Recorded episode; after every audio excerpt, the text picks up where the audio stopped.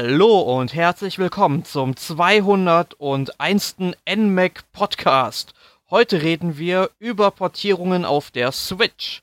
Mein Name ist Erik Ebelt und um dieses Thema zu besprechen, habe ich Unterstützung bekommen und zwar in Form von unserem stellvertretenden Chefredakteur Alexander Geisler. Hallo Alex. Hallo Erik, hallo Hörer. Und von unserem Ex-Redaktionsösterreicher Emanuel Liesinger. Hallo Emil. Guten Morgen. Dir ist aber schon klar, dass das 201. und nicht 201. hast, oder?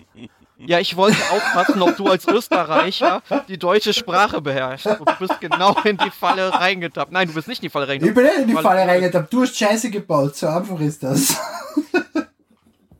ja. Jedenfalls, wir reden heute über Portierungen auf der Switch. Das heißt, wir reden sowohl über Retail-Spiele als auch über ein paar Download-Titel, die auf der Switch erschienen sind, die zuvor schon mal auf anderen Systemen veröffentlicht worden sind. Und da fallen ja direkt mal so große Namen wie Mario Kart 8 Deluxe und Pokémon Tekken Deluxe. Habt ihr diese Spiele schon auf der Wii U gespielt und was haltet ihr davon, ähm, dass die jetzt auch auf der Switch nochmal erschienen sind? Ähm, ich habe keins von beiden gespielt auf der Video tatsächlich. Deswegen war ich wahrscheinlich total die Zielgruppe für Mario Kart 8, dass ich jetzt das erste Mal dann auf der Switch gespielt habe. Ja. Äh, ihr ba beide auf der Wii U gespielt und Mario Kart 8 auf der Switch, weil Bocken ist einfach eine unspielbare Katastrophe. Das kaufe ich mir sicher nicht noch einmal. Ich fand das so schlimm. Ich fand es eigentlich recht gut. Na, es ist einfach so ein, so ein äh, Kauderwelsch, da, mir fällt das deutsche Wort für Kauderwelsch nicht ein. Ähm, kennt man in Deutschland das Wort Kauderwelsch? Ja, Nein. doch, das ist okay, bekannt. Passt, okay. Also diese ganze, diese Hin- und Her-Wechslerei zwischen dem Nahkampf- und Fernkampf-Modus und das ist einfach ein, ein unübersichtliches, fades Spiel was ja in Japan auf die Arcades überhaupt nicht gut ankommt und total gefloppt ist. Und das aus gutem Grund, wie ich finde. Ja. ähm, ich finde es halt eher faszinierend an der ganzen Sache, weil das gerade, dass die beiden Spiele portiert wurden, dass Nintendo direkt ziemlich zu früh bei, Nintendo, bei der Switch, also mit Mario Kart 8, hingegangen ist und ein Spiel, das ursprünglich auf der Wii U erschienen ist, also gar nicht so alt war, auf die neue Konsole rübergeholt hat zwar eine Deluxe-Version, das heißt mit allen DLCs und ein bisschen erweitert, aber trotzdem, sie haben ein altes Spiel, das es für die Vorgängerkonsolen gab, rübergeholt. In der Form gab es das, meine ich, bei Nintendo vorher noch gar nicht. Hm, ich muss ich auch mal Also Twilight Princess zählt da natürlich jetzt nicht, weil das ist ja eigentlich zeitgleich released. Äh, Link's Awakening Deluxe. Ist vom Gameboy auf den Gameboy Color. Okay, hast recht, an das Spiel wird nicht gedacht. Da hast du sogar recht. Aber das war ja, aber da waren mehrere Jahre dazwischen. Das ja. ist jetzt ja. ein blödes Beispiel, aber das ist das Einzige, was mir einfällt, ja. Nee, das, ist, das war einfach bei anderen Systemen. Man muss sagen, seit der PS3, PS4-Ära sind solche Remastered-Versionen, wie sie ja so gerne genannt werden, ja fast schon normal geworden. Die gibt es ja andauernd.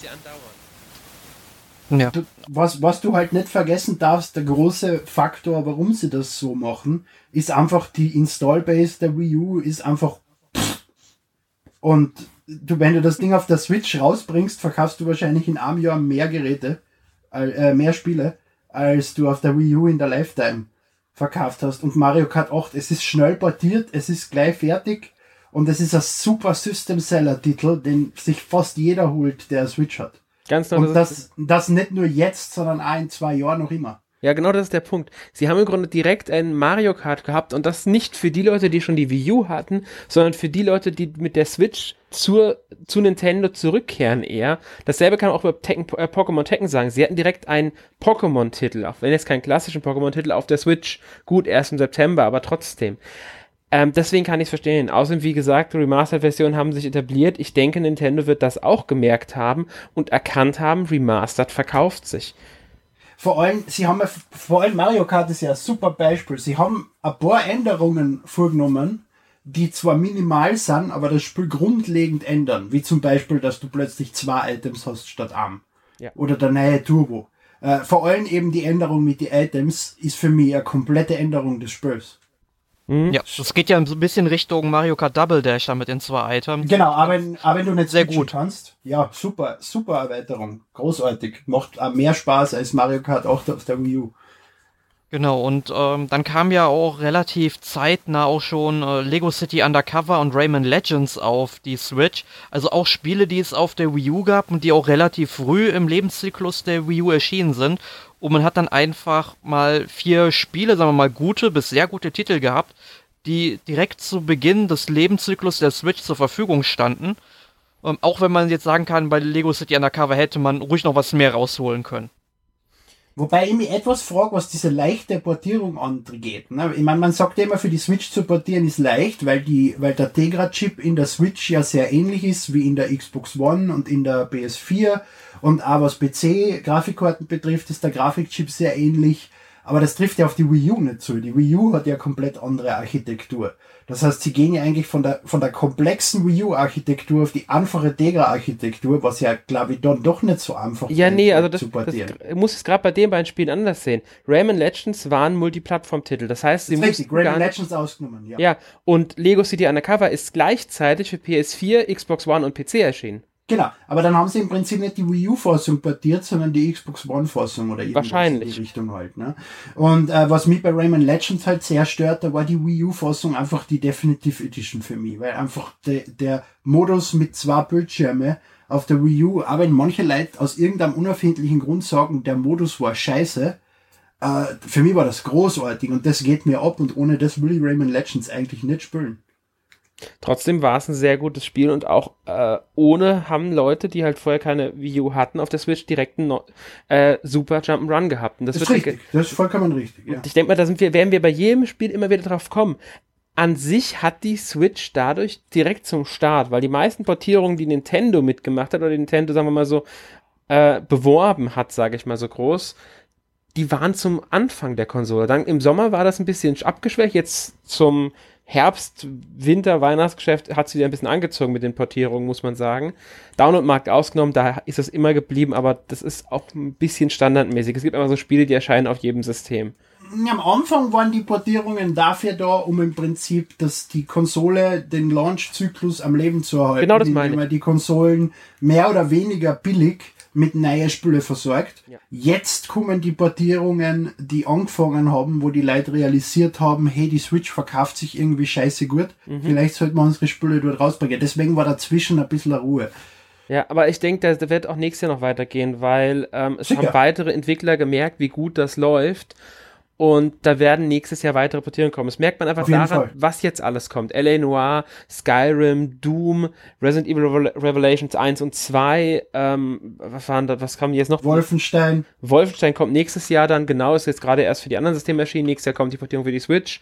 Ähm, was kam denn jetzt noch? Rocket League kam jetzt gerade raus, ist schon länger angekündigt gewesen, aber trotzdem ähm, man merkt einfach an den ganzen Spielen, dass, dass, dass sie die Konsole jetzt langsam ernst nehmen. Zumindest der Großteil der Studios, nicht alle. Also EA bleibt ja bei FIFA 18, das war ja direkt eine ähm, Art Eigenentwicklung. Ja, und Capcom ist, und ist, ist einfach zum Scheißen zu dumm. Ja gut, Capcom macht jetzt Resident Evil Revelations 1 und 2 und ich denke mal, da wird noch mehr kommen von denen. Hast du die Aussage mitgekriegt von Capcom von vor drei Wochen? Welche meinst du? Dass sie, dass ja äh, eine Konsole, wenn sie erscheint, es war keine Zeit dafür zu entwickeln. Und jetzt erst, wo sie erschienen ist, können sie sich damit beschäftigen und deswegen brauchen sie ein Jahr, bis erste Capcom-Titel auf der Konsole erscheinen. Schöne Aussage. Ähm, ja, das heißt, die haben überhaupt nicht in die Switch vertraut, genau. haben null entwickelt und jetzt, wo sie merken, sie ist erfolgreich, fangen sie damit an. Ganz genau, das ist, ja. das ist eine schöne Beschreibung dafür.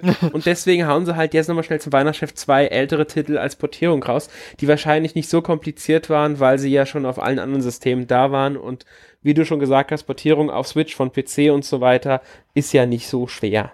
Ja. Wobei man bei Capcom aber auch sagen sollte, das war ja auf der Wii damals recht ähnlich. Da erschien ja von Capcom am Anfang auch nicht viel. Da kam man Resident Evil 4 Wii Edition und später kamen dann so tolle Spiele wie Zack and Wiki raus. Ne? Also ich Und hoffe, Umbrella dass, Chronicles.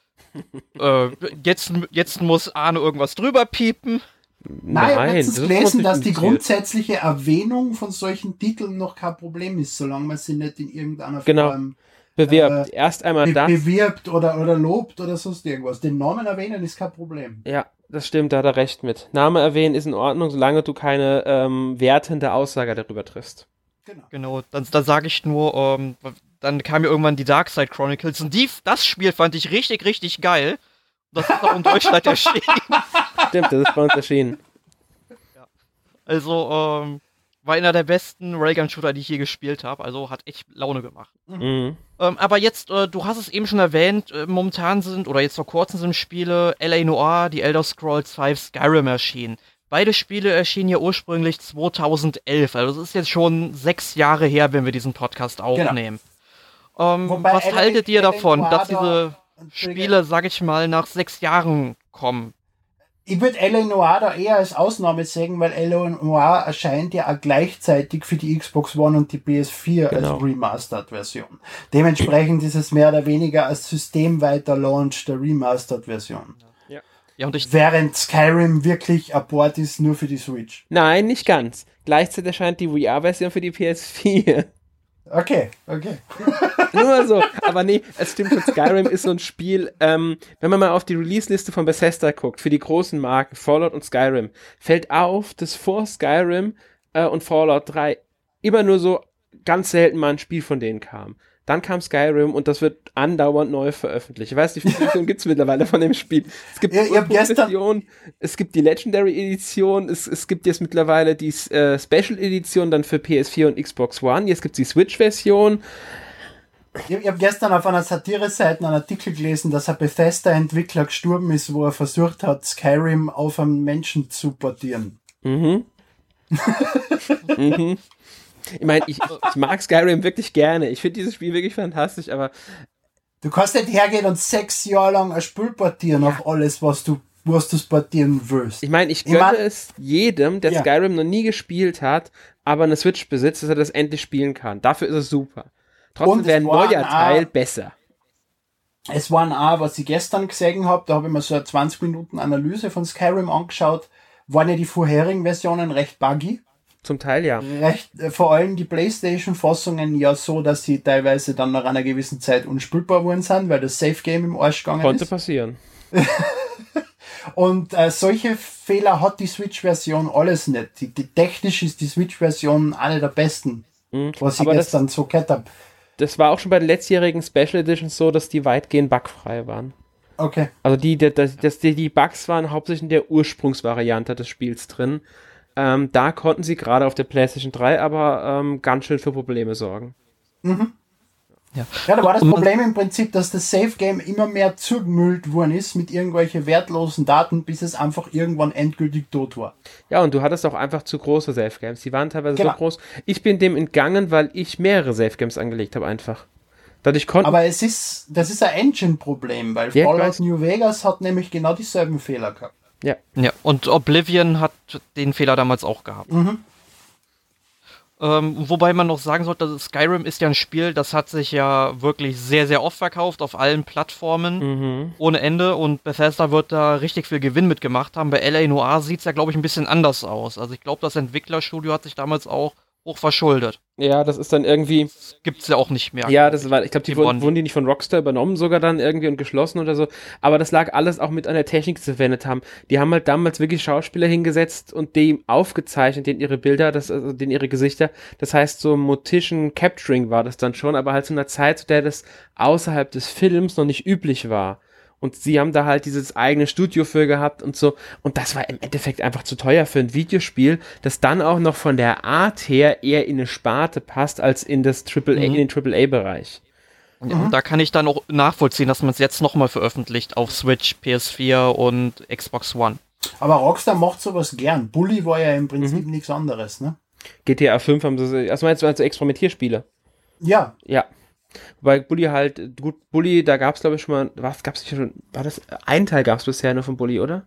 ja, ja. Genau. Genau, der wurde Also dann auch bei auf die uns, Wii U, bei uns die, heißt der Canis Canem Edit, der bei uns heißt der Bully. weil, na eben nicht. Doch, die, die Wii, die Wii, Die, die Wii U-Fassung ja. Die Wii U-Fassung, äh, Wii-Fassung Nein, Wii-Fassung. ja. Entschuldige. Mhm. Aber die originale Fassung aus Canis Canem Edit Das im stimmt. deutschen Bereich, weil äh, Bully Herbig Genau. Einspruch gegen den Titel eingelegt hat und gesagt hat, er möchte nicht mit so einem brutalen Spiel in ver, äh, ver, verknüpft werden. Was kompletter Schwachsinn ist. Jeder, der Bully einmal gespielt hat, weiß, das ist ganz anders als GTA. Du laufst nicht durch die Schule und schierst irgendwelchen Nutten den Kopf weg. Nee. Reiß sie mit den bloßen Händen ab. Ja, genau. Ja. Ja. Ja, und ähm, zum Beispiel jetzt gibt's auch so, in, sag mal, so weitere Nischenspiele, die sich halt so an ein Anime-Publikum richtet, wie One Piece Unlimited World Red. Oder das hier- gab's ja auch für verschiedene Konsolen wie die äh, Wii U. Ich glaube auch für den 3DS ist es rausgekommen. Ja, genau, 3DS kam es auch. Oder hier der ähm, ähm, Fate Extella The Umbral Star. Ist zwar nicht ganz so alt, ich glaube, das ist im Januar erst für die anderen Systeme erschienen. Wurde aber halt erst später jetzt auf die Switch portiert. Ja, oder Dragon Ball Xenoverse 2. Genau, das kam auch noch, hast recht. Und ähm, sie haben ja jetzt gerade angekündigt, ähm, One Piece Pirate Warriors 3. Soll ja auch jetzt auf die Switch kommen nächstes Jahr dann. Ja. Ja, und der Vorteil halt bei diesen Anime, ich sag jetzt mal Anime-Spielen einfach, ja, oder Spielen zu Anime oder Spiele, die eben mit vielen Anime-Farben arbeiten. Ähm, der Vorteil dabei ist ja, dass die Hardware jetzt nicht unbedingt so hardwarehungrig sein muss Das bei stimmt. der Berechnung. Deswegen fällt, fallen da, denke ich, denk ich mal, auch die Unterschiede oder die grafischen Unterschiede dann weniger stark auf. Mhm, zum Beispiel letztens habe ich halt äh, Sonic Forces sowohl auf der PS4 als auch auf der Switch gespielt und da hat man dann beim genauen Hinsehen schon gesehen, wo die Unterschiede liegen, also dass dann die anderen Ja, Versionen doch sehr hübscher sind. Interessiert einem das im Endeffekt? Es gibt genug Spieler, die es interessiert und das nicht unbedingt zu Unrecht. Also Doom fällt ja auch auf, wenn du die Vergleiche mal siehst zwischen Doom und Natürlich. den ähm, äh, PS4-Versionen als Beispiel, dass es, ich sag mal, grisseliger ist das Bild. Die Farben sind nicht ganz so schön und so weiter. Ich persönlich sage, es ist ein super Spiel, also super, ein sehr gutes Spiel, ein sehr guter Shooter. Ähm, es macht keinen Unterschied im Endeffekt, weil solange er noch Spaß macht, ist die Grafik zweitrangig. Dafür, und das ist der große Verkaufsgrund in meinen Augen, kann ich dann im Bus Doom spielen, was vorher überhaupt nicht funktioniert hat, wo ich daheim am Fernseher abspielen müssen. Und das ist auch der große neue Markt, den sie versuchen anzusprechen. Scheißegal, ob jetzt alle Nintendo-Käufer daheim schon Mario Kart 8 haben. Sie haben es bisher nur daheim. Jetzt können sie es überall hin mitnehmen und deswegen kaufen sie es noch einmal. Und das gilt für alle Titel. Das war ja gestern in dem Skyrim-Video für mich äh, äh, so der große Faktor, den sie immer wieder erwähnt haben, äh, dass sie im Prinzip schon auf alle möglichen Konsolen Skyrim gespielt haben und das eigentlich gar nicht mehr anrühren würden. Aber jetzt können sie es überall spielen. Jetzt können sie es dazwischen irgendwann rausholen und eine Viertelstunde spielen und wieder wegstecken. Und das ist ein ganz anderes Spielerlebnis. Offenbar. Und das zirkt. Das stimmt. Es ist wirklich der große Vorteil. Ich denke allgemein bei der Switch ist dieser ähm, das Ja. Switchen zwischen Fernseher und Handheld. Das ist, denke ich, das große Verkaufsargument und das wird auch der Grund sein, warum diese Konsole so erfolgreich und so beliebt bei einigen Spielern ist. Einfach weil sie jederzeit spielen können, egal wo sie sind. Und Genau, zwar auch die hat ja großen Spiele. letztens, Nintendo hat ja letztens Zahlen veröffentlicht, da war es circa ein Drittel der Leute verwenden nur den Mhm. portablen Modus, ein Drittel der Leute verwenden nur den Fernsehmodus und das dritte Drittel, es war mehr, das dritte war ein bisschen mehr, ich glaube, das waren 40 Prozent oder so, äh, spielen Bades, also Mhm. Ja. switchen. Ganz genau. Und da gibt's, das ist ein komplett neuer Markt im Prinzip. Das sind zwei Märkte, die die Konsolen erschließt und ein Spiel für zwei Märkte rauszubringen, wenn du es nur einmal machen musst, ist halt mehr oder weniger geschenktes Geld, ne? Dazu, Zumindest neuer Markt in Form von einer Konsole, muss man ja ganz sagen. genau, das ist, das ist das ja der Das Punkt. kommt nämlich auch noch dazu, ja. Und du kannst halt, was konntest, du konntest klar die Vita. Die PS Vita muss man jetzt da als Vergleich nehmen. Auf der Vita konntest du Killzone spielen, du konntest, ich glaube GTA bei City Stories gab's dafür. Es gab schon so große Spiele für die Vita, aber du konntest sie halt nur Weil auf der City Vita Stories war für spielen. die PSP. Was? Weil City Stories war für die PSP. Ah, okay, kann, kannst auch auf der Vita spielen. Aber äh, ihr Ja. wisst, was ich meine. Ähm, die Vita hat sowas ähnlich mal geboten, so ein Uncharted Ja, zum aber die Beispiel. Vita ist aber gefloppt. anders. Anders einfach, weil es Die rein Vita Handheld war und deswegen wurden sie auch für rein Handheld entwickelt. Hast du sie dann mit diesem Remote Play auf dem Fernseher gespielt, sahen sie nicht so gut aus. Die Switch macht das alles jetzt geschlossen in einem System und das ist der Ja. Vorteil. Und die Vita ist auch gefloppt. Das Ja, natürlich. War aber, das war aber ein großes Marketing, Marketingproblem, gleich wie bei der Wii U, auch, warum die Konsolen in den Arsch gegangen ist. Jetzt nicht zwangsweise, weil die Vita eine schlechte Konsolen ist. Es, hat da, es gibt da genug Titel für die Vita, vor allem äh, was japanische RPGs und so Ja. betrifft, ist die Vita eine Goldgrube. Aber äh, sie ist einfach in den Arsch gegangen. Besonders halt im Westen. In Japan hat sie ein bisschen Ja. länger durchgehalten, aber Aber auch nicht gut. Nee, auch nicht gut, auf keinen Fall. Das ist, ähm, ja, und ich meine, weil es gab das, diese Art Spiel schon mal im Handheld, da wurde es nicht angenommen, Aber jetzt auf der Switch wird es angenommen, ich denke wirklich, weil du die Möglichkeit des Switchens hast auf Fernseher und unterwegs. Und Na, weil das, Das- ja die Hauptbasis der Konsolen ist. Ja, bei, das, genau. bei, der, bei der Switch brauchst du extra Hard äh, bei der Vita brauchst du extra Hardware dazu. Genau. Du musst dich erst damit beschäftigen, wie du das überhaupt machst. Mhm. Die Switch boxst du aus und es läuft. Ganz genau. Ganz genau das ist es eben. Und das ist der große Vorteil der äh, Switch. Und deswegen sind diese ganzen Portierungen auf die Switch, haben auch in dem Sinne nochmal einen zusätzlichen Sinn, weil du sie jetzt unterwegs spielen kannst. Wie du schon richtig gesagt hast, Emil. Das ist das Hauptverkaufsargument für diese Spiele. Deswegen finde ich es auch gut, dass ein Skyrim, ein Doom, ein Rocket League, dass die alle nochmal kommen, weil man kann sie Mhm. unterwegs spielen. Wobei bei Rocket League Probleme sind beim Unterwegsspielen wegen WLAN. Ne? Das stimmt. Das ist das Problem. Aber Du kannst dann unterwegs trainieren. Gibt es nicht einen Offline-Trainingsmodus im Spiel? Ich meine schon, oder? Keine Ahnung. Also gibt's, ich würde mich jetzt überraschen, wenn es den nicht Wie, gibt. wie wir letzte Woche schon gesagt haben, ich hasse Fußball und ich hasse Ja, Autos. Ich, ich ganz sicher nicht Rocket League Ich habe auf der PS4 durch PS Plus hab's zwei oder dreimal gespielt, danach nie wieder. Deswegen, ich bin mir jetzt nicht ganz sicher, aber es wäre, ich würde mich wundern, wenn es keinen gäbe. Dann könntest du nämlich offline trainieren, wenn du unterwegs bist und zu Hause bist du dann, wenn du gegen Freunde spielst, nochmal einen Ticken besser geworden. Aber jetzt frage ich euch nochmal einen ganz anderen Aspekt. Meint ihr, ob es eine, ja, sag ich mal, Grenze geben sollte, bis wann man ein Spiel noch auf eine äh, Konsole portieren soll? Also ich habe jetzt zum Beispiel vorhin überraschenderweise gesehen, es war einer meiner heutigen What the fuck-Momente, dass Siberia 1 von 2002 tatsächlich auf der Switch erschienen ist. Sogar als Retail-Spiel, wenn ich das richtig gesehen Ja, habe. gibt's als Retail, wusste nicht. ich sogar. Ähm, ich glaube, der Hintergrund ist aber bei dem Spiel tatsächlich der, dass sie auch Siberia 2 und dann Siberia 3 auf die Switch bringen wollen und den Spielern die Möglichkeit geben wollten, alle drei Teile zu spielen. Warum sie nicht Teil 1 und 2 in ein Spiel gepackt haben und Teil 3, der ja relativ neu ist noch, ähm, extra, verstehe ich nicht ganz. Das ist so das Und- Einzige. Ich, ich habe überhaupt kein Problem damit. Von mir aus sollen die ein Spiel von 1980 auf die Switch portieren. Geht mir am Arsch vorbei. Es ist ein freier Markt. Wenn ich damit nicht einverstanden bin, dass das Spiel portiert worden ist und ich schon vor fünf Jahren gespielt habe und keine Lust habe, es noch einmal zu spielen, kaufe ich es mir einfach nicht. Fertig. Und jemand anders hat vielleicht eine Freude damit. Und es wird sich eh zeigen von die Publisher her mit der Zeit, ob's rentabel ist, die Spiele zu portieren oder nicht. Und das wird sich dann eh entsprechend einbändeln. Und wenn in fünf Jahren noch immer Portierungen erscheinen, wissen wir, es ist offensichtlich am Markt da, für den sich's rentiert, sowas zu tun. Ganz genau, da hast du vollkommen recht mit. Ja. Kann man genauso stehen lassen. Ja, ich, ich denke, es, es wird, ich denke mal, es wird auf Dauer weniger werden mit den Portierungen, aber sie werden da bleiben. Einfach auch, weil, was Emil ja schon gesagt hat, viele Hersteller erst jetzt gemerkt haben, wie gut die Switch läuft, also fangen sie erst jetzt mit ihren Portierungen an. Ja, und eine Portierung ist ja günstiger als ein komplett neues Spiel zu entwickeln. In Das den auf jeden Fall. Und äh, ich muss die Switch jetzt übrigens, auch wenn es jetzt nicht wirklich was damit zu tun hat, loben. Ich wollte gestern South Park auf meiner Xbox One spielen. Ich bin begrüßt worden von einem Systemupdate mit 3 GB.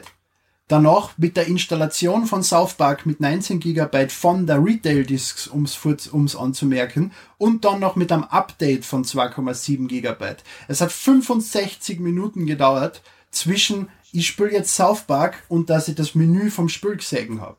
Und wenn ich auf der Switch Mario Odyssey habe ich um 0.30 Uhr spielen können. Also ich habe halb so lange gebraucht, die eShop-Version von Mario Odyssey runterzuladen und das Spiel spielen zu können, als ich brauche, um ein Disc auf der Xbox One zu starten. Ja. Es liegt Und du einfach, musst noch dazu, nur noch musst, irre. Und du musst dir vorstellen, ich habe 100 Mbit. Stell dir vor, jemand hat Ja. nur 8 Ja, Mbit genau. oder so. Der sitzt dann morgen noch. das wollte ich gerade sagen. kann. Ich habe nämlich nur 16.000 und mein Bruder hat, glaube ich, der hat sich den ersten South Park Teil erst noch runtergeladen, wegen der One-Edition und so auf der PS4. Und ich glaube, das hat fast eine Stunde oder so gedauert und das Update von WWE 2K hat auch irgendwie 75 Minuten oder so gedauert, bis er spielen konnte. Ja, und stellt euch mal vor, das ist irgendwie so ein User, der irgendwie im tiefsten Schwarzwald irgendwie in so einer Blockhütte sitzt, mit die noch nicht mal DSL 1000 hat. Ja. Wie lange will der brauchen, um ein Spiel, was 60 Gigabyte Ja gut, aber genau, runterzuladen? genau deshalb steht ja auf jedem Spiel Ja, drauf, dass und- eine Breitband-Internetverbindung benötigt wird. Aber um genau das geht's mir. Ich habe ja die Disc von South Park. Ich weiß, Ich habe ja nicht die digitale Version. ich weiß, aber, Aber das, verdammte DVD, Blu-ray da. Und deswegen, äh, jetzt gestern ist mir erst wirklich wieder bewusst worden, wie sehr ich die Cartridges der Switch äh, schätze. Weil ich verstehe, dass ein Blu-ray zu langsam ist, um das Spiel davon zu laden und dass es Probleme gibt und deswegen das depperte Spiel auf der Konsolen mit 19 Gigabyte installiert werden muss. Ich bin ja nicht glücklich damit, aber gut, muss ich aus technischer Sicht damit leben. Aber auf der Switch ist das einfach nicht notwendig. Im schlimmsten Fall gibt's ein Update fürs Spiel, dann dauert das zwei bis fünf Minuten, bis es spielen kann. Ja, und du kannst es ja auch ohne Aktualisierung starten. Genau. Außer Gut, ich spiele gerade LA Noir. Außer ich spiele gerade LA Noir, weil da sind die Wichser wieder hergegangen und haben das halbe Spiel auf die Cartridge getan und die andere Hälfte muss ich runterladen. Ja, und wie das ist das- aber wieder. Ja. Wie ist bei Skyrim? Du musst außer der englischen Sprache jedes Sprachpaket erst runterladen. Ja, okay, das ist, das ist noch verkraftbar, da ist immerhin das Spiel auf der Disk. Ja, aber trotzdem auch das Ah, ist auf der unschön. Cartridge. Ich weiß, was du meinst, aber trotzdem ist es unschön. Das ist halt, ähm, das ist das Problem der Cartridge, dass sie oft zu klein, äh, die Hersteller wegen kleinere Cartridges, weil die in der Herstellung, soweit ich gehört habe, günstiger sind. Natürlich, ja. Okay, und das mit der Installation, ich denke mal, das ist auf der Switch auch deshalb gar nicht drin, weil du hast einfach den Speicher dafür nicht. Der Es ist fehlt ja dir. nicht notwendig, weil die Cartridge einfach schnell genug ist, Mhm. um mehr oder weniger als Flash-Speicher da drin wie als Solid-State-Drive zu agieren und direkt von der Cartridge die Daten geladen werden können. Ne? Das stimmt, das ist halt der Vorteil. Wobei ich sagen muss, bei Installationen jetzt äh, auf Konsole, wenn es wirklich nur eine Installation ist, ohne dass Daten runtergeladen werden, finde ich den PS4 und Xbox One in den meisten Fällen gar nicht so langsam. Da geht's oft. Also in den meisten PS4-Spielen, wenn ich die einlege, habe ich die innerhalb kürzester Zeit, dass die spielen. Dann kommen natürlich die Internet-Updates. Das ist das wieder das was anderes. Aber von, von WWE 2K18 musst du 45 Gigabyte auf der Xbox One installieren. Das dauert eine Dreiviertelstunde. Nee, bei der Davor PS4 kannst du, die davor Installation kannst du zwar, ging- ins- Die ja, Installation ging recht zügig auf der PS4. Das Update hat, hat relativ lang gedauert dann. und das kommt noch dazu, ja. Und du kannst ja wohl nach 15% Installation einsteigen und schon spielen, weil das verlangen die, Ba- die Konsolenhersteller ja von den, von den Entwicklern. Mhm. Aber du kannst halt einen Ring ohne Announcer mit fünf verschiedenen Wrestler spielen. Und das wird halt auch noch zwei, drei Runden Fahrt und nachher bist bei der Installation bei 40% und kannst noch immer warten. Ja, Ich aber will, das ist jetzt einfach, auch. ich will einfach überhaupt nicht warten. Wenn ihr Spiel kauft und das physisch in der Hand hält, würde ich das in meine Konsolen tun und spätestens fünf Minuten später spielen. Gute alte Zeit, da war das nämlich so.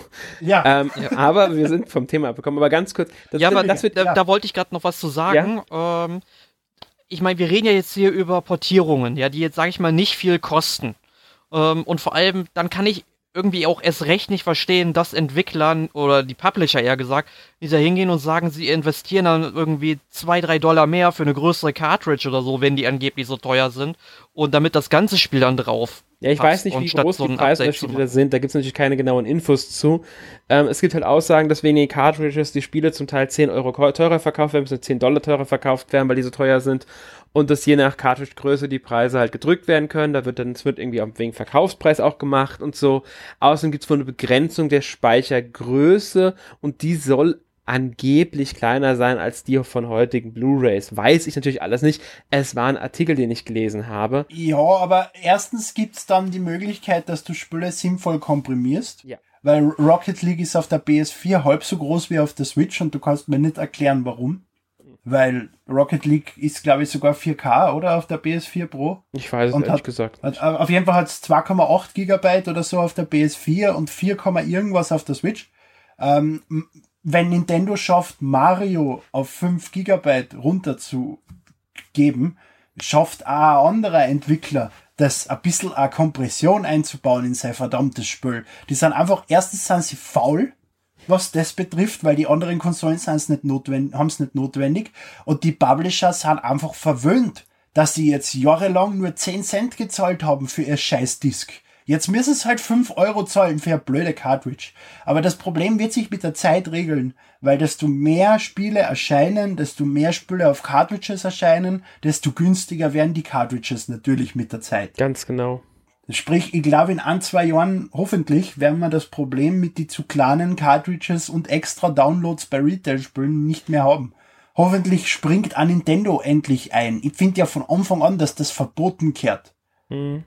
Ja, also ich, ich finde ja, dass Nintendo noch so ein paar andere Sachen in den Cartridges ändern sollte. Zum Beispiel, dass Updates direkt auf den Cartridge installiert werden könnten, aber das ist wieder so eine andere Sache. Und den Geschmack, ich will, dass die nach Erdbeer schmecken. Ja, genau, die sollen nach Erdbeer schmecken. Damit Das ist- Kinder es erst recht im Mund nehmen, gell? Daten auf Cartridges schreiben verweis, verweigern sie deswegen, weil es einfach eine Sicherheitslücke ist. Ne? Weiß ich. Ich, ich fände es halt schön, wenn es möglich wäre. Ich weiß aber, warum es nicht gemacht wird. Das ist mir schon Wobei ich es sehr gute Idee finde, dass Safe Games nicht auf der Cartridge gespeichert werden, sondern auf der Konsole. Weil ich dann einfach problemlos mein Spiel irgendwem borgen kann und der kann von vorn spielen, ohne meine Safe Games anrühren zu müssen oder sonst irgendwas und ohne dass ich Angst haben muss, dass der meinen Zelda-Spielstand löscht. Dagegen habe ich auch gar nichts. Ich finde halt Updates sollte man auf der Cartridge speichern sollen können. Ja. Aber gut, das ist halt auch wieder ein anderes Thema. Kennen wir ja noch vom letzten Podcast. Ja. Genau. Wir haben in der Vorbesprechung ja auch noch darüber geredet, dass wir ein paar Download-Titel mit aufnehmen sollen. Ich hatte jetzt in unsere Liste einfach mal World of Goo, Little Inferno und Shovel Knight aufgeschrieben. Das sind ja alles Titel, die dann damals schon auf Wii, Wii U erschienen sind und 3DS im Falle von Shovel Knight, glaube ich. Mhm. Ähm, Und sich auf der Switch, vor, vor, zumindest im Zuge von Shovel Knight, weiß man es ja scheiße gut verkaufen. Ja, ist ja auch ein scheiß gutes Spiel. Also Ja. man muss allgemein sagen, dass sich die ganzen E-Shop-Sachen, diese ganze Indie-Markt auf der Switch läuft unglaublich gut. Warum Noch. auch immer, aber der läuft auf der Switch unglaublich gut, dieser ganze Indie-Markt, dieser ganze Download-Titelmarkt. Wenn sie aber den E-Shop nicht bald kategorisieren und irgendwas machen, wird das vollständig in den Arsch gehen. Ja, weil der viel zu unübersichtlich ist. So ist es. Das ist das Einzige. Weil du findest zwar die Spiele, die nice sind, aber wenn ein Spiel drei, vier Monate am Markt sind, wenn du nicht explizit danach suchst, hast du keine Chance. Also der muss unbedingt anders aufgebaut werden, der ganze E-Shop, weil momentan ist der grauenhaft in der Hinsicht. Mein, mit wenigen Spielen vollkommen in Ordnung, mit vielen Hat am Anfang ja auch gut funktioniert. ja, mit vielen Spielen, und es werden immer mehr, einfach unübersichtlich. Ich habe jetzt wieder Es, mal war, es ist zufällig- aber, ich glaube nicht, dass Nintendo mit der Masse an Spielen gerechnet hat. Ja, wahrscheinlich. Du darfst halt, also ich meine, wenn wir schon bei Download-Spielen sind, es sind ja noch ganz andere Marken, sowas wie Minecraft, danach sucht man. Das wird in den Top 10, also in den be äh, bestverkauften regelmäßig auftauchen. Aber jetzt sowas wie ähm, äh, The Severus zum Beispiel, das, oder auch Oceanhorn, die werden, denke ich, relativ schnell aus diesen Bestenlisten verschwinden und dann denkt keiner mehr an die Spiele, obwohl er vielleicht Interesse dran hätte. Es ist halt da blöd, sich auf die Top 10 zu verlassen, weil du da im Prinzip dann immer dieselben 10 Spiele pusht. Wenn die Leute in die Top 10 reingehen, die eins von die 10 kaufen, bleibt's weiter in die Top 10 und andere haben keine Chance, in die Top 10 zu kommen. Ganz genau, das ist es. Ja, aber da- das ist ja kein Problem. Da baut man ein paar Kategorien ein, irgendwelche Sachen. Man bräuchte halt im Prinzip mehr oder weniger ein kleines Team, was das kuriert, wie es jetzt äh, Google oder, oder Apple machen mit ihren App Stores. Ja. Was immer Spiele aussucht, sie ein bisschen vorstellt, gewisses, gewissen Sachen ein Spotlight gibt und sonstige Geschichten. Ne? Ganz genau. Nee, also ich denke mal, das werden die auch in den Griff bekommen. Das ist eine kleine Sache. Das wird äh, in einem der Updates hier nächstes Jahr wahrscheinlich auch irgendwann kommen. Bin ich mir Es dauert halt viel zu lang. Es dauert zu lang, ja. Genauso wie es zu lang dauert, bis die Virtual Console endlich kommt. Wobei ich da jetzt vorgestern gelesen habe, dass die jetzt anders kommen soll, als sie erst angekündigt haben. Mhm. so eine Art Netflix-artiges System. Also einfach, dass wenn du, wenn du Premium-User bist, dass du dann Spiele einfach Zugriff hast auf einen gewissen Katalog an Spielen, den du spielen kannst. Und nicht nur ein Spiel pro Monat. Also ich fänd's, ich fänd's gut, wenn sie, sage ich mal, beide Möglichkeiten bieten. Entweder Spiele kaufen ähm, und oder eben halt diese ja, Flatrate dann haben. Naja, ist die Frage, wenn die Flatrate Teil von dem Jahres, äh, von der Jahresmitgliedschaft ist, die ja nicht mehr als 20, 30 Euro im Jahr kosten soll, brauche ich gar keine Käufe mehr. Weil das ist das Gleiche. Ich habe gestern eine E-Mail gekriegt, dass WWE Survivor Series als äh, One Payment für 24,99 anbietet. Das heißt, ich kann heute am Abend hergehen und für 25 Euro Survivor Series schauen. Und das war jetzt, was ich für die 25 Euro krieg. Für 9,99 kriege ich aber ein Monatsabo fürs Network und kann Survivor Series schauen und einen Monat lang alles andere und kannst dann einfach wieder kündigen. Das ist Schwachsinn. Welcher Idiot zahlt 25 Euro, wenn er das selber für 10 kriegt? Deswegen werde ich mir kein, kein, kein, kein 64 Spiel für 15 Euro kaufen, wenn ich um 30 Euro ein Jahr lang Zugriff auf alle Spiele kriege. Ja, das ist halt die Frage, weil bisher hieß es ja, das Abo würde nur NES und SNES-Spiele und nur eins pro Monat bringen. Das ist die, da frage ich mich Ja, halt. es sind auch 5 beziehungsweise 8 Euro, wenn man Ja. nach die alten Preise von Nintendo geht. Ne? Klar, muss man mal abwarten, was da genau dann kommt. Ähm, Ja, da werden wir sicherlich auch nochmal einen extra Podcast zu machen. Ich denke So. dann, ja. Ist halt auch so eine, ist ja auch eine Art Portierung dann. Was genau bringen sie da und wie gehen sie da vor und so? Das darf man ja auch nicht vergessen. Eben, weil sie haben ja auch gesagt, dass sie da irgendwelche Online-Modi geben wollen. Da weiß man auch noch nicht so genau, wie die aussehen sollen. Naja, ich meine, Em- Emulatoren kennen das seit 10 Jahren. Ne? Ja. Du, du emulierst im Prinzip einfach nur den Controller-Board übers Internet. Fertig. Deswegen, also das, das werden wir dann auch erleben. Ich denke mal, so kompliziert ist es nicht, was sie da dann vorhaben, sage ich mal.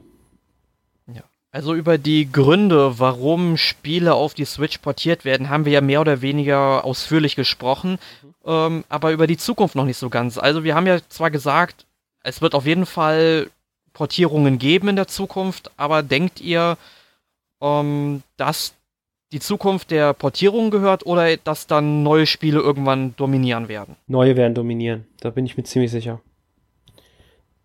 Also, dass das nur noch Portierungen kommen oder dass mehrheitlich Portierungen kommen von der, bei der Switch, würde höchstens dann passieren, wenn der Verkauf der Switch doch irgendwann stagnieren würde und ähm, die Hersteller der Meinung sind, es lohnt sich zwar zu portieren, aber es lohnt sich nicht neu zu programmieren. Und das glaube ich irgendwie momentan nicht so ganz, dass es so weit kommen wird. Also ich glaube, dass die Portierungen schon in der Überzahl sein werden. Ja. Sind sie ja derzeit bei weitem eigentlich. Ja. was äh, neue, also im Vergleich zu neuen Spielen betrifft. Aber das Spotlight wird natürlich auf die neuen Spiele liegen. Ja.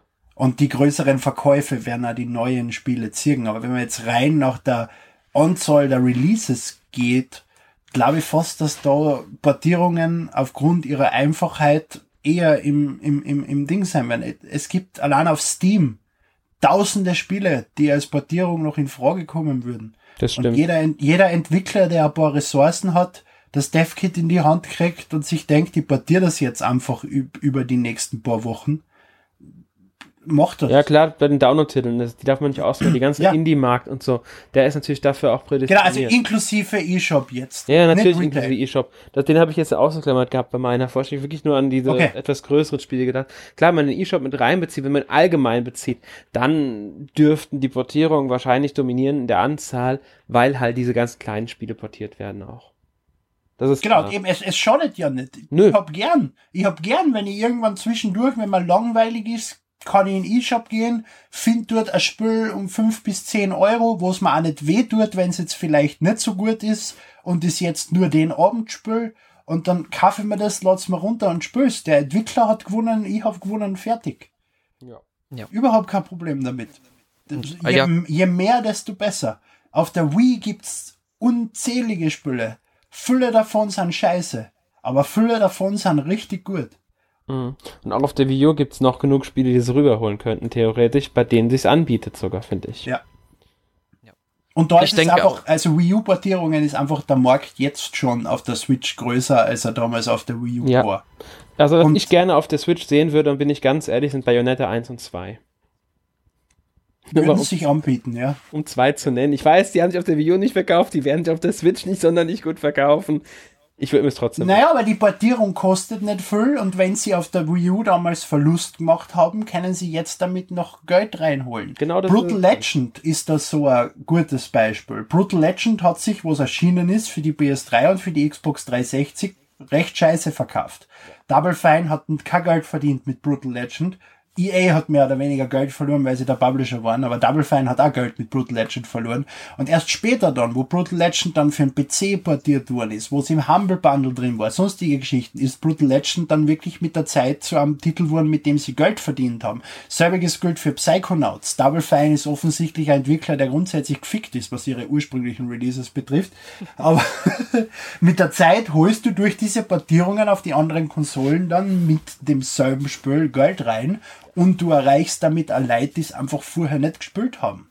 Ja, ich kann mich da, denke ich mal, auch weitgehend anschließen. Also ich denke mal, Bei den äh, Drittherstellern wird es vermutlich so sein, dass da die Mehrzahl der Spiele wirklich Portierungen sind, aber bei Nintendo, da gehe ich dann doch stark von aus, dass das Richtung Neuentwicklungen geht. Ja gut, das kommt auch auf den Dritthersteller muss ich jetzt noch eins einwerfen, weil es gibt ja schon einige, die auch angekündigt haben, sich verstärkt auf die ähm, Switch zu konzentrieren. Gerade in Japan gibt es immer mehr Entwickler, die ähm, auch neue Spiele für die Switch verstärkt entwickeln wollen. Ich glaube, mhm. Bandai Namco hat sogar drei Projekte jetzt irgendwie im Angebot. Oder war es NAS? Ich bin mich vergesse ja irgendeiner von den Japanern. Bandai Namco ist ein großer Supporter der Switch. Ja, genau. Ich meine, es waren drei Spiele, die sie gesagt haben, die haben sie momentan in Arbeit. NAS will sowieso jetzt verstärkt auf ähm, Switch und PS4 setzen, statt bisher PS4 und 3DS und sowas. Also ich denke mal, da wird gerade ähm, wird, wird noch einiges kommen von einigen Herstellern auch.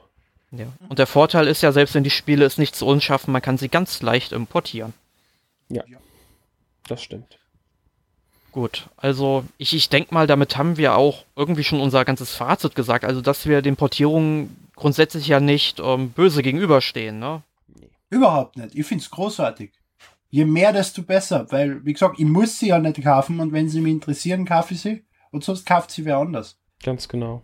Größere Auswahl kann nie schaden solange sie nicht eine Auswahl ist, die in der Qualität grundsätzlich niedrig ist, aber das ist ja nicht der Fall.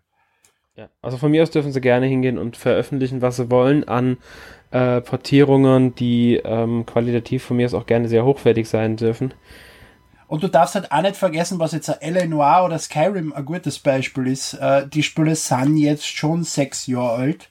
Und äh, es sind Leute, die vor sechs Jahren nicht gespielt haben und heute spielen haben jetzt die erste Chance im Prinzip das Spiel zu spielen. Für die ist es scheißegal, dass das Spiel sechs Jahre alt ist. Für die ist es trotzdem das erste Mal, dass sie damit in Kontakt kommen. Eine Chance haben, damit in Kontakt zu kommen, weil sie damals zehn Jahre alt waren und jetzt 16 sind. Oder sowas in die Richtung, ne? Ja. Ja. Ist auch ein Riesenvorteil no. der Portierung. Darf man auch nicht vergessen dabei.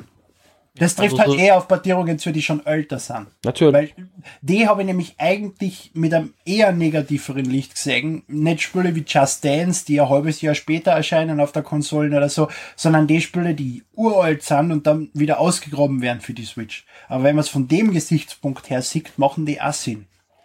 Ich denke, im Endeffekt macht fast jede Portierung Sinn, wenn man sie aus einem gewissen Gesichtspunkt betrachtet einfach. Ja. Sie kann auf jeden Fall nicht schaden. Genau. Genau. Also halten wir fest, solange die Qualität stimmt, die Auswahl gut ist und trotzdem immer noch genug eigenständige Entwicklungen kommen, sind wir alle zufrieden. Ja, kann ich so unterschreiben. Ja. Gut. Ja, dann äh, frage ich euch mal, was habt ihr in der letzten Woche gespielt, Alex? Ich überlege gerade, also ich habe jetzt die letzten Tage am meisten tatsächlich Assassin's Creed Origins endlich mal gespielt. Äh, nachdem ich es ja angefangen hatte und dann eine Zeit lang liegen lassen musste wegen anderen Spielen, habe ich jetzt sehr viel Zeit da reingesteckt die letzten Tage. Äh, ich habe Knights of Azure 2 weitergespielt, immer noch ein bisschen. Kam mir jetzt auch ein kostenloser DLC mit einer neuen Nebenmission und so. Also auch eine schöne Sache, wie ich finde. Auf der Switch. Ähm, und ich bin mir nicht sicher. Ich glaube aber. Nee, stimmt, ich Wolfenstein 2 habe ich angefangen. Den hab ich, das habe ich auch noch angefangen, genau. Und wie gefällt es dir so? Äh, ich habe die ersten beiden Missionen bisher nur gespielt. Ich kenne den Vorgänger halt leider nicht. Den hatte ich jetzt, äh, habe ich zwar für einen PC mir mal im Steam Sale gekauft, aber wir kennen ja alle das Problem. Man kauft, aber man spielt. Mhm. Mhm. Ja. Und naja, ähm, also es gefällt mir schon recht gut. Ich finde nur, dass es ähm, in der zweiten Mission zum Teil schon ein bisschen äh, mir zu sehr übertreibt, sage ich mal, von, von, von der, sowas erwarte ich eher in einem späteren Level als da als in so einem Vorn. Deswegen frage ich mich, was jetzt noch kommt, dann auch an Gegnern. Inwiefern übertreibt? Von der, von der Schwierigkeit? Nee, nee, Schwierigkeit nicht, kannst du ja einstellen. Da gibt's ja, gibt's ja fünf oder sechs Schwierigkeitsgrade. Also das ist nicht, nee, von der Art her. Also du triffst schon auf sehr äh, große Gegner, sage ich mal, und so. Wobei äh, Wolfenstein, äh, der neue Teil, ja ziemlich geisteskrank sein soll. Ja, genau, das ist, ich, deswegen ich. Also der ist anders als die vorherigen, beim, bei, bei, bei dem einen äh, Titel zum Beispiel, dass plötzlich Zombie-Nazis auftauchen oder sonstige Geschichten. Das war ja mehr düster und und und und und und und halt äh, ja düster. Und und das jetzige ist eher sowas wie ein Quentin Tarantino Film. Genau. Was ich so mitgekriegt habe so das übertriebene Geisteskrankheit. Ja deswegen ich bin mal gespannt was noch kommt. Ich frage mich einfach was noch kommen soll. Das ist so der Punkt. Äh, und dann war es ein bisschen im zweiten Level einen kleinen kleinen Ticken so wie Backtracking Dass die Strecke, die ich hingelaufen bin, zum Teil wieder zurücklaufen musste, war dann doch ein bisschen blöd. Da habe ich einfach erwartet, weil da wäre ein Alternativweg gewesen. Da war eine eingefahrene Brücke. Warum gehe ich nicht über die zurück und dann über einen komplett anderen Weg? Muss den Weg, den ich vollkommen bin, wieder zum Teil äh, zurücklaufen. Das ist halt blöd. Aber das war so das Einzige, was mich wirklich gestört hat. Ein paar Unlogikpunkte in der Story, die ich ein bisschen so, ja, okay, aber erwarte ich ja gar nicht zu viel. Ansonsten macht Spaß. Also mir rein vom Gameplay, ich spiele halt an der PS4, ähm, hat es mir Spaß gemacht. Ja. Ja. Genau. Aber ich glaube, das war dann alles, was ich gespielt habe. Ich habe Super Mario Odyssey gespielt, bin jetzt bei irgendwie 750 Monde. Jetzt habe ich es bald. Und äh, dieses 100 Mal Seilspringen hat mich, glaube ich, drei Stunden lang genervt. Gibt es einen, Ste gibt es einen Mond? Ja, es gibt einen Mond, wenn du 100 Mal springst bei dem Scheiß. Oh, nö. Und ähm, ich, ich, ich war mehrere Male kurz davor, die Joy-Cons gegen die Wand zu schmeißen, habe er schon ausgeholt gehabt und habe mich dann im letzten Moment noch zurückgehalten. Ich hab's gehasst. Aber irgendwann habe ich es dann geschafft. Euphorie. Ja, weil ich im Prinzip gerade die Level der Reihe noch durchgehe und, und in jeden halt alle Monde hol. Und jetzt habe ich, vorgestern habe ich New Donk City abgeschlossen und gestern das Level danach. Ah ja, den Strand. Wo man auch einen Mond kriegt, wenn man 100 Mal den Volleyball zurückschießt. Aber das kannst du mit, mit Zweispieler-Modus und Cappy ganz einfach machen. Oder einfach, ganz einfach nicht, aber einfach. Äh, dann habe ich wieder Fützfüll Binding of Isaac gespielt. Und Excitebots. Ich will mir seit, ich will mir seit Jahren Excitebots kaufen. Und jetzt habe ich es mal endlich auf Amazon.com bestellt und importiert. Und ich liebe dieses Spiel. Excite Truck war ja schon lustig, aber wenn Autorennen jetzt nicht unbedingt mein Genre ist. Excite Truck hat Spaß gemacht. Mhm. Und Excitebots, was ja nur in Amerika erschienen ist und ganze 10.000 Stück verkauft hat oder sowas. Das ist echt lustig. Sehr empfehlenswertes Spiel, wem Excite Truck gefallen hat und Excite Truck ihn noch ein bisschen schneller und geisteskranker haben will. Wirklich, wirklich gut. Ja, wie, wie spielst du es auf der Wii? Hast du eine amerikanische? Ja, oder? Äh, äh, nein, ich habe einen, einen, einen, einen Freeloader. Ah, okay. Also es bootet so. Es, der funktioniert mit, mit alle Spielen, also Daiko no Datsujin zum Beispiel kann ich A Version booten, die andere startet gar nicht. Aber für das habe ich eine japanische Wii, aber amerikanische Wii habe ich keine. Äh, mal eine Frage zu dem Freeloader. Läuft der dann, ähm, unterstützt er dann auch Gamecube-Spiele auf der Wii oder wirklich dann nur die Wii-Spiele? Also beim, bei dem Umgehen der Regionalsperre. Der unterstützt alles. Der ist aber nicht offiziell erschienen der Freeloader. Das ist ein Mod des Betriebssystems der Konsole. Ach so, es gab ja auch, es, es, gab, es, es gab ja dann auch eine Disk davon. Gab's auch Ich weiß gar nicht. Auf, der, auf, der, auf dem Gamecube gab's es. Da habe ich ja mehrere. Da war es ja ein Teil vom Action Replay, dass da der Freeloader einfach dabei war. Mhm. Aber auf der Wii wäre mir nicht bewusst, dass es halt Doch, ga, ga, gab es am Anfang, aber Nintendo hat irgendwann das Betriebssystem geupdatet. Ah ja, stimmt. Da der nicht mehr, mehr. Genau, da hat es sogar mehrere Versionen gegeben, die immer wieder von Nintendo ausgeschlossen worden sind und sowas. Ja, ja, ja, ja, ja. Ja. ja. Okay, ähm, hast du noch was gespielt? Nein, ich glaube, das war's. Also dazwischen am iPad und so zwischendurch immer wieder ein bisschen was, aber nichts Erwähnenswertes jetzt. Gut, dann geht das Wort jetzt an Erik. Ja, also ich habe dann erstmal äh, The Evil Within 2 zu Ende gespielt. War auch ein gutes Spiel, hat mir so vom Gameplay, vom Handling her besser gefallen als der erste Teil. Muss halt nur sagen, ähm, dass man mit der Zeit so überpowered war und einfach kein Problem mehr bei dem Spiel hatte. Äh, zumindest auf normalen Schwierigkeitsgrad. Jonas hat es ja auf schwer gespielt und der hat dann doch ein bisschen mehr Glückshormone verloren als ich. ähm, also, aber trotzdem, ein ähm, net, kleines, nettes Spielchen ist da jetzt nicht unbedingt ein Horrortitel, geht eher Richtung Action mit der Zeit, aber das Gegnerdesign ist man manchmal schon sehr eklig, sehr geil, also wem da der erste Teil gefallen hat, der wird dann, denke ich mal, auch beim äh, zweiten Teil gerne zuschlagen. Dann habe ich äh, Need for Speed Payback gespielt auf dem PC. Muss ich halt sagen, dass der Titel mir dass der Titel mir gar nicht so gut gefallen hat. Ist das der neueste? Das ist der neueste, Okay. genau. Also, ähm, ich muss halt sagen, ich fand den letzten Teil, den fand ich halt richtig geil, auch wenn viele Leute sich über diese Zwischensequenzen, die ja von echten Schauspielern ähm, verkörpert worden, dann eben ähm, oder gespielt worden halt, die haben sich ja darüber beschwert. Ich fand die eigentlich gar nicht mal so schlecht. Also ich fand für das, was die Figuren darstellen wollten, waren die Leistungen der Schauspieler auch vollkommen in Ordnung.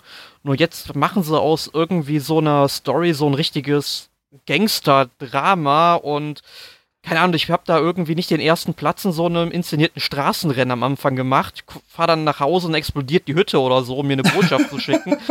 Und, und dann, dann werden irgendwie die, da, wenn die Charaktere am Anfang eingeführt werden, dann machen die so Stunts und fühlen sich dabei so ganz cool und die Sprüche, die sind alle so richtig lahm. Das passt einfach nicht zu den Figuren.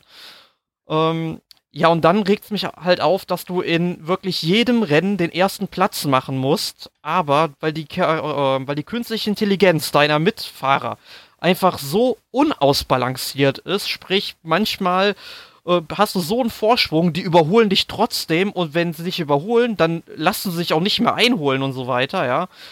Äh, Und das ist halt auch so ein Problem im Mehrspielermodus. Du wirst einfach mit Leuten in einen Raum geschmissen, die einfach eine zu geile Karre haben und den fährst dann eigentlich auch die ganze Zeit nur hin und her und, über, und die überrunden dich halt auch.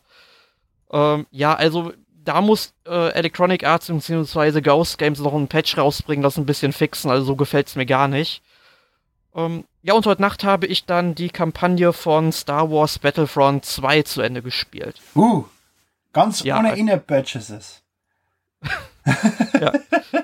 M- Muss ich halt sagen, ähm, ich denke mal, Alex, du willst es ja irgendwann noch spielen, deswegen will ich jetzt nicht so viel, deswegen spoiler ich halt auch nicht. Aber ich muss halt sagen, ähm, ich fand die Kampagne ziemlich gut, auch sehr gut erzählt. Die Charaktere, die man halt kennt, so die berühmten, ähm, die Auftritte sind eigentlich alle ziemlich episch. Und ich verstehe auch nicht, wie dann Leute irgendwie sagen können, dass die Kampagne jetzt nicht so toll ist. Also ich fand die richtig, richtig klasse. Ist, ist das wirklich ein Singleplayer-Modus oder ist das wie bei den alten Battlefront im Prinzip mehr oder weniger Story und ein Kampf auf einer Map mit Bots? Nein, nein, du hast dann wirklich schon ähm, richtigen Story-Modus da drin. Okay. Also, Also, mit eigenen Welten, die dafür gebaut worden sind und allem.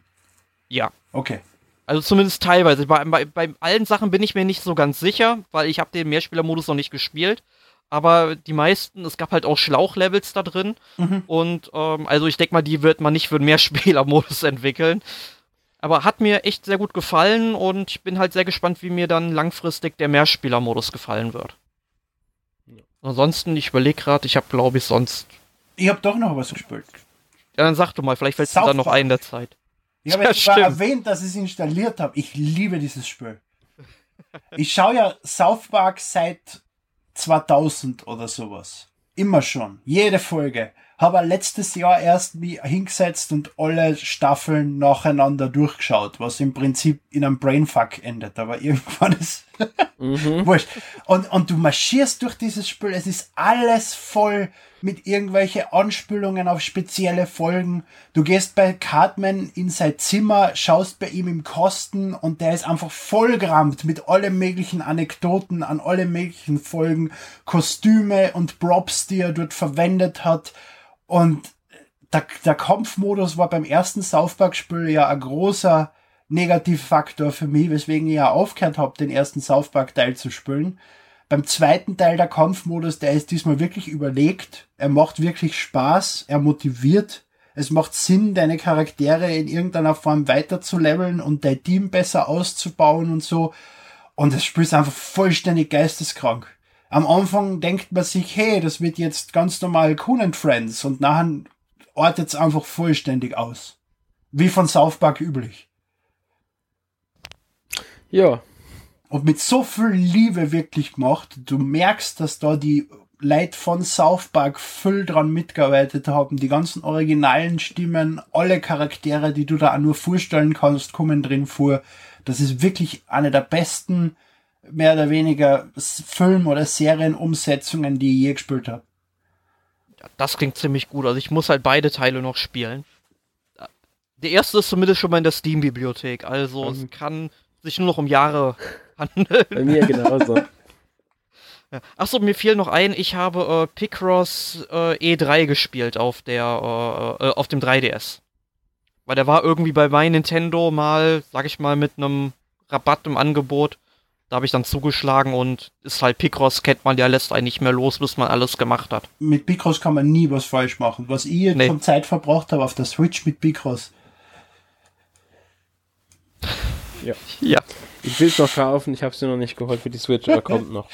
Es ist ein bisschen Ja, ne. schade, dass die, äh, die, die Pro Bicross, also die, wo du mehrere Zeilen mit einer großen Zahl hast, was ja ein neuer Modus ist seit ein, zwei Jahren oder drei Jahren, den sie eingebaut haben, Mega Bicross heißt, dass das dieselben Bilder sind wie die Standard Bicross und Ja. keine eigenen.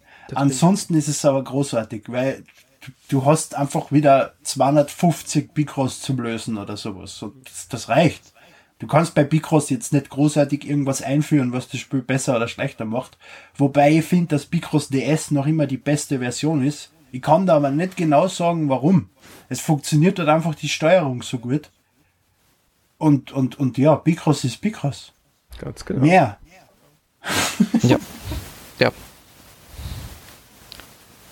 Achso, und hier, hier Leighton Mysteries habe ich gespielt. Ähm, Catriel, Catriel-Verschwörung. genau, also.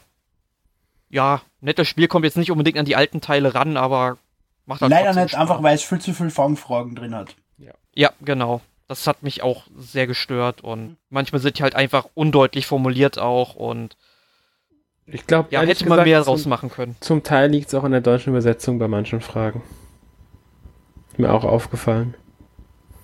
Ich glaube, das, das, kann schon sein. das, ja, ich glaube, dass im Englischen besser funktionieren würden, manche Fragen.